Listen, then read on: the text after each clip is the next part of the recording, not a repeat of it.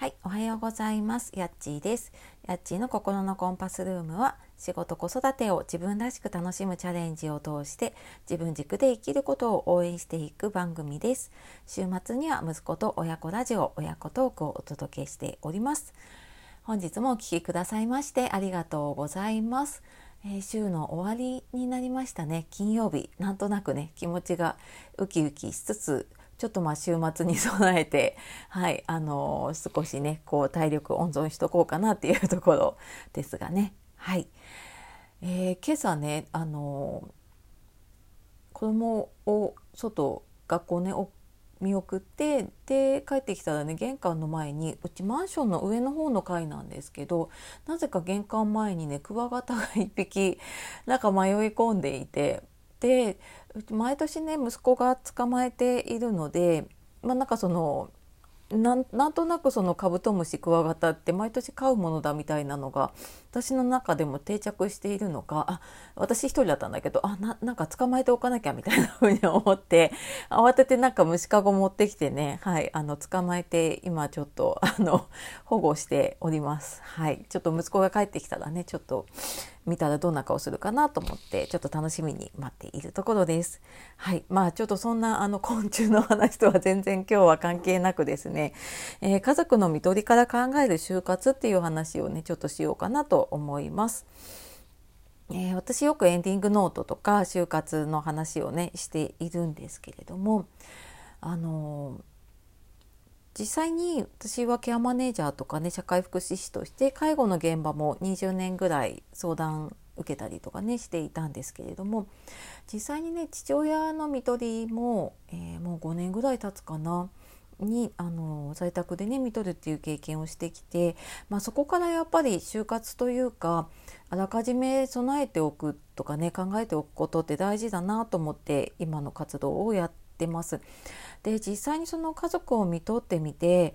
なんかどんなことを考えておいたらいいかなっていうのをちょっといくつかね考えてみたのでお話ししていこうかなと思います。でまあうちの父親は末期がんって宣告をされて、まあ、余命半年って言われながらも結果的に、えー、まあ、3年半ぐらいねその介護生活を続けられたんですけれども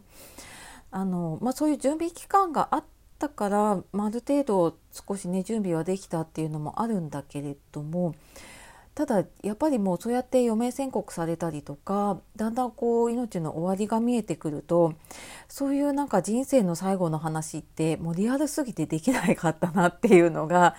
うん、なんかちょっと聞きたくても聞けなかったことがたくさんあったなっていうのがねまず最初にありますね。でうーんなんか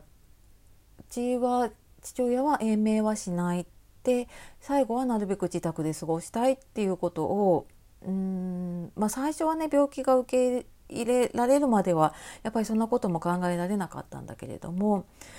うんまあ、やっぱり残された期間が限られているしっていうことで、うん、あのどうしたいかっていうのを家族と話した時にやっぱりそういうふうに言っていたのでそこはもう家族みんなでね、えー、共有をして。うん、あの家で過ごせるようにしようって言って、まあ、私もちょ少し離れたところに住んでたんですけれども、まあ、ちょっと子供まだ1歳だったのでね 連れて通って介護は辛いなと思ったので、まあ、今は実家の近くにね住んでるんですけれども、まあ、それがきっかけで、実家の近くに引っ越しをしてきたっていうのがあったりでまあ延命をしないって言っていたので最後本当に既得の状態になってから、えー、もうもう水分取ると多分こうむせ込んでね誤嚥で肺炎を起こしちゃう可能性が高いからって言って水分取ったりとか食べ物ももう取れない状態になってでそこからでももうあの延命したくないって言ってたので点滴とか、えっと、もう酸素も酸素飽和度もね下がってきていたんだけれども、まあ、それも一切何もせずにまあ、ちょっと口を湿らすぐらいのね水分を上げるだけっていう風にして、まあ、それでもね10日間ぐらいかな、その状態で過ごして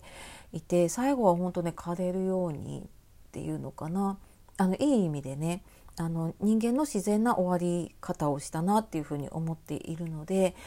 うん、なんかそのあらかじめやっぱりある程度の希望を聞いていたのであそれを叶えていこうとかで終わった後もねまあ心残りはあるんだけれどもああした方が良かったかなとかはあるんだけどでもその大きな希望は叶えられたなっていうのがねあの家族としては感じています。でなんかそれをやってみてじゃあ自分が家族にねどういうことを残そうかなって思ったかっていうとやっぱりなんかこう重大な決断とか選択は自分で決めておきたいなって思いました。でそれは命のこともそうだし、まあ、延命というよりはうん与えられたその寿命というかね命を全うしたいのかもしくはその医療の力を借りて少しでも長生きしたいと思うのかそういう自分の考えをやっぱり家族に伝えておいた方がいいなって思ったりとかうんあとはやっぱりどこで過ごしたいか。まあ、それが叶えられるかどうかはねその時の状況にもよるし最終的にはあの残された人がね決めることになるとは思うんだけれども、まあ、自分としてはあのどうしたいかっていうことはねあの伝えておきたいなっていうふうに思うし、うん、なんとなくそこに向けてね自分がどういうふうに生きていこうかなとかどういうことを伝えていったらいいかなっていうのがだんだんあの見えてくるようになるんじゃないかなっていうふうに思っているので。うん、なんか全てを完璧に準備するのって難しいんだけど、まあ、まずやっぱりねあの家族にとって、うん、重大になるようなこと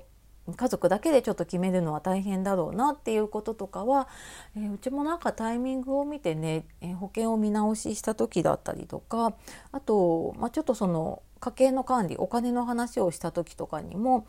うん、やっぱり自分はこういう生き方をしていきたいからとかあの医療に対する考え方とか延命に対する考え方とかもやっぱりそこに含まれてきたりとかするんですよね。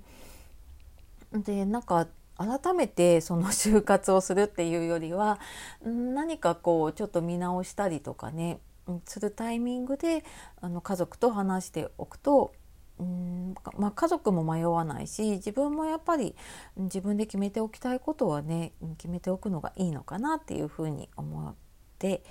はい、なんかそんな準備をしようかなって思って少しずつやっていますね。はいで、えー、なかなかそうは言ってもねきっかけがつかめないっていう方も多かったりすると思うので、えーと、私ですねそのエンディングノートの認定講師っていうのをやっているのでエンディングノートを書いたりとかちょっと就活を始めるねあのきっかけになるような講座とかもやったりしています。で6月今月もまたエンディングノートのオンラインでのね体験会だったり実際にノートを使ったワークショップとかもやったりするので、えー、ご興味ある方ね是非説明欄のリンクの方から見ていただけると、はい、あのそちらの方からまあ、気軽に全然あの楽しく参加できると思いますので見ていただけると嬉しいです。